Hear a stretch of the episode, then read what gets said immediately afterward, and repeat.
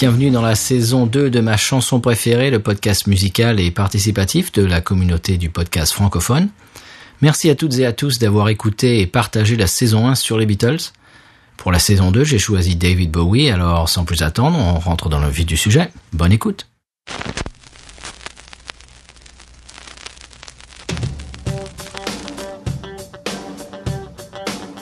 Bonjour à tous, je m'appelle Julien, j'ai 28 ans, euh, je suis journaliste, j'interviens dans quelques podcasts et pour cette deuxième saison de ma chanson préférée, euh, j'ai décidé de vous parler de ma chanson préférée de David Bowie qui s'appelle Never Get Old. Alors c'est une chanson euh, qui figure sur un album qui s'appelle Reality, sorti en 2003, et je dois avouer que c'est la seule chanson de cet album que je connais. Et plus globalement que ça doit être l'une des seules chansons des années 90-2000 de Bobby que je connais. Euh, jusqu'aux deux derniers albums que j'ai un petit peu mieux euh, apprivoisés. Et en fait, cette chanson, si je l'apprécie et si elle a longtemps été ma chanson préférée de Bowie, aujourd'hui, j'avoue qu'elle est euh, à égalité avec pas mal d'autres grands standards de Bowie c'est parce que ça a été longtemps la seule que je connaissais de Bowie, euh, puisque c'est très lié à la façon dont j'ai découvert euh, la musique et le personnage de David Bowie et de pas mal d'autres artistes en fait c'est via la publicité. Ce qui se passe c'est que en 2003 donc euh, peu après la sortie de cet album qui devait être à la base le dernier album de Bowie. Euh, la chanson a été utilisée dans une pub euh, pour la marque Vittel et dans cette pub, eh bien David Bowie jouait lui-même son propre rôle.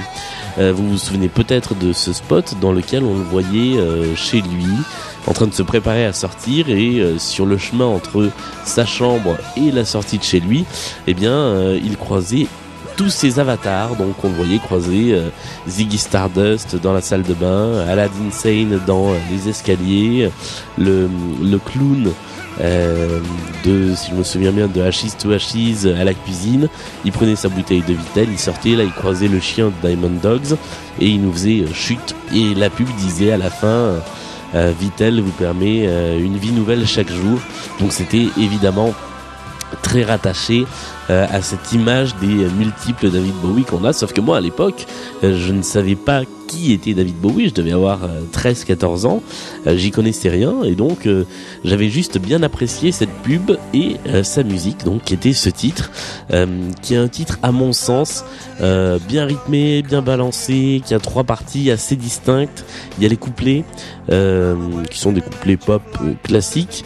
Il y a une, un pré-refrain avec des, phrases qui sont très euh, très séquencées avec un phrasé très rapide et euh, finalement assez peu de, variations dans les mélodies, c'est très chromatique.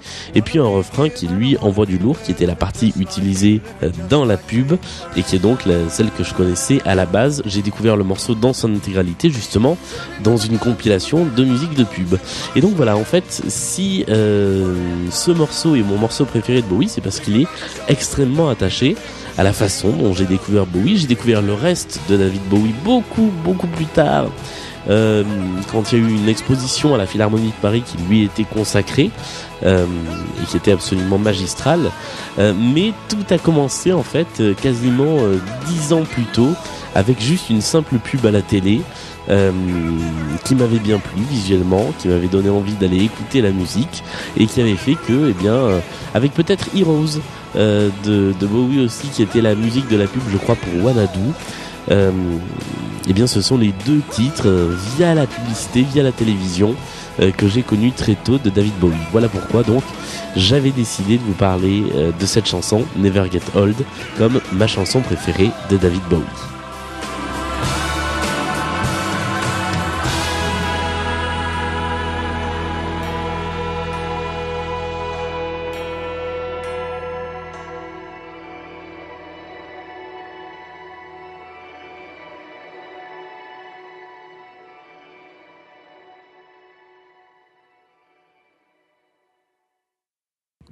Salut, c'est Michidar pour ma chanson préférée et ce deuxième épisode sur l'artiste David Bowie. Je veux vous parler de Neukölln et de tout ce qui entoure ce titre de l'album Heroes en 1977. Elle est curieuse cette ambiance, hein?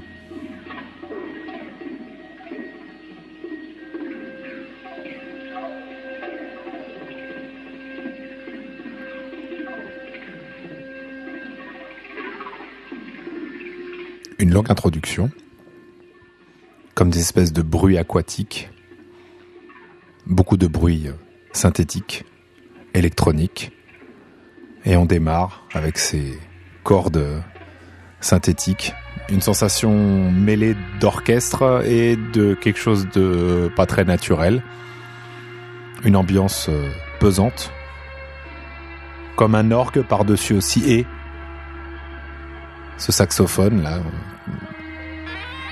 très criard, comme improvisé.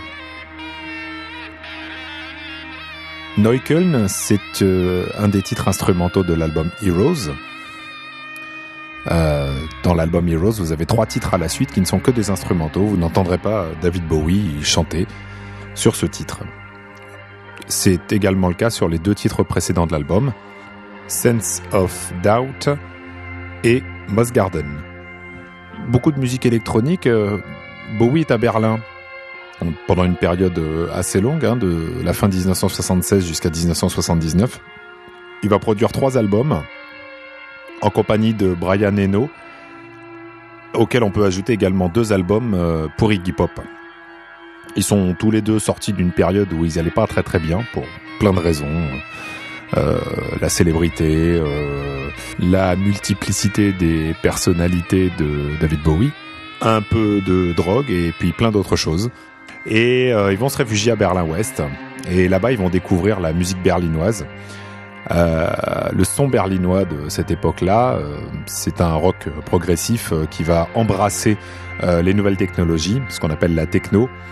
le groupe Kraftwerk ayant ouvert la voie quelques années auparavant. D'ailleurs, dans ce même album Heroes, vous avez le titre V2 Schneider, qui est un hommage à un des créateurs du groupe Kraftwerk. Neukölln, c'est euh, en allemand euh, la nouvelle Cologne. C'est un quartier de Berlin. Alors que Bowie explique être un quartier en grande partie d'immigrés euh, turcs,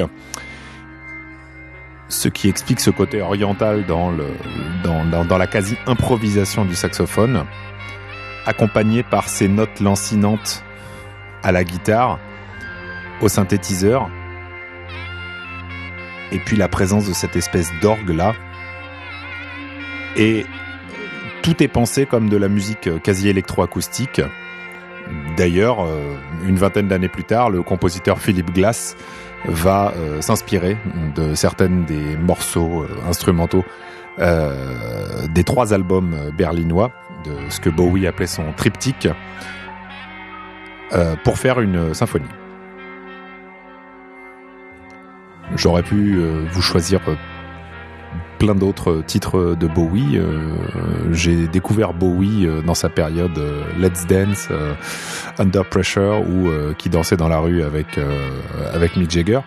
Euh, mais quand il est mort, il y a trois ans, euh, ben, ça m'a permis de redécouvrir tout un tas de choses et notamment me replonger dans euh, ce que j'avais déjà étudié il y a un certain temps.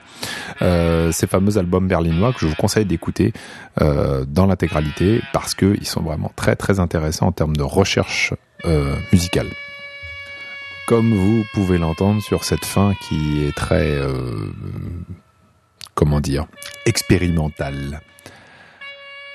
Voilà. À bientôt.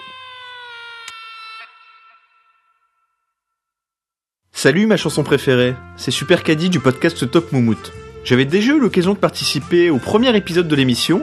À l'époque, c'était pour vous parler d'In My Life, et je dois dire qu'avec les Beatles, le choix avait été assez compliqué pour moi parce que je suis un fan inconditionnel.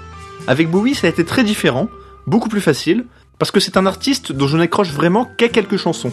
Il y a certaines de ces périodes auquel je ne suis pas du tout réceptif. Au moment de choisir, Space Oddity était déjà pris, alors j'aurais pu me rabattre par exemple sur The Man Who Sold the World, mais je préfère de loin la version de Nirvana, alors après une courte réflexion, je me suis arrêté sur The Pretty Star. Ce n'est pas sa chanson la plus originale, ce n'est pas celle non plus dans laquelle il exprime le plus son génie créatif, mais c'est une chanson simple, et surtout c'est une chanson que j'aime, qui me touche et qui me parle, Parfois, il y a des choses qui ne s'expliquent pas. The Prettiest Star, Bowie l'aurait écrite pour Angela Barnett, c'est-à-dire la femme appelée à devenir quelques mois plus tard Angie Bowie. J'utilise le conditionnel, mais tout porte à croire que c'est le cas. D'abord parce qu'Angie est d'origine chypriote, et que pas mal de gens s'accordent à entendre dans certaines sonorités de la chanson une inspiration d'une danse traditionnelle grecque, le Asapiko. Ensuite et surtout parce que la principale intéressée, depuis, a assuré qu'il lui avait chanté au téléphone. C'était à la période de Noël, en 69, alors qu'elle se trouvait chez ses parents, et l'objet de cet appel était de la demander en mariage. Alors évidemment, c'est elle qui est la mieux placée pour juger si cette chanson a été écrite pour elle ou non, mais certains fans s'accrochent quand même à une autre théorie en s'appuyant sur un ou deux couplets. Selon eux, Bowie aurait aussi pensé à Mark Bolan lors de l'écriture de la chanson. Mark Bolan, c'est celui que vous connaissez probablement comme le leader du groupe T-Rex, mais c'est aussi à l'époque l'une des étoiles montantes du glam rock justement avec Bowie, et c'est lui que Bowie et son producteur Tony Visconti vont convaincre d'interpréter la partie de guitare du titre. Il flatte son ego en vantant son jeu à la guitare électrique, et Bolan accepte de prendre en main ses solos qui à mes yeux et à mes oreilles portent la chanson. Je disais euh, que tout était simple dans ce morceau, la mélodie, la structure, les paroles, les rimes, mais dans la simplicité se cache parfois la magie, et pour moi ce petit solo récurrent il a quelque chose de magique. Voilà encore une fois il y a des choses qui ne s'expliquent pas. Dans les mois qui suivent l'immense carton Space Oddity, Bowie et son manager ont un choix cornélien, ils doivent trouver le single qui va prendre le relais. Alors le manager penche pour London by Tata, une chanson dont je dois dire qu'elle ne me fait ni chaud ni froid, et Bowie, de son côté, insiste pour utiliser The Prettiest Star. C'est donc ce titre qu'il présente au public en 1970, mais la plus jolie des étoiles fait un énorme flop, moins de 800 copies sont vendues. Alors comment expliquer cet échec? Mais faut reconnaître tout simplement que succéder à Space Oddity n'était pas chose aisée, et puis d'une certaine manière, The Prettiest Star et son style justement très simple, est peut-être un morceau qui arrivait trop tard, ou trop tôt d'ailleurs, mais ce qui est sûr c'est que c'est une chanson qui n'était pas la plus adaptée à son époque et aux attentes du public. Le morceau fera un peu plus tard l'objet d'une réorchestration, afin d'intégrer l'album Aladdin Sane. C'est une version très différente, beaucoup plus glam, dans laquelle la partie de guitare est interprétée par Mick Ronson, mais pour moi cette revisite fait perdre toute sa magie à la chanson, et près de 50 ans plus tard c'est toujours la version originale que je prends plaisir à écouter, et comme tout homme sans doute, quand j'entends ce refrain, je pense à une femme, en l'occurrence la mienne, et beaucoup moins à Mark Bolan. Et voilà, c'est tout pour cet épisode de ma chanson préférée j'espère qu'il vous a plu. Je voudrais remercier les podcasteurs et podcasteuses qui se sont prêtés au jeu et ont participé à sa réalisation. Vous pouvez nous retrouver sur Twitter à chanson-ma et bien sûr sur binoususa. À bientôt!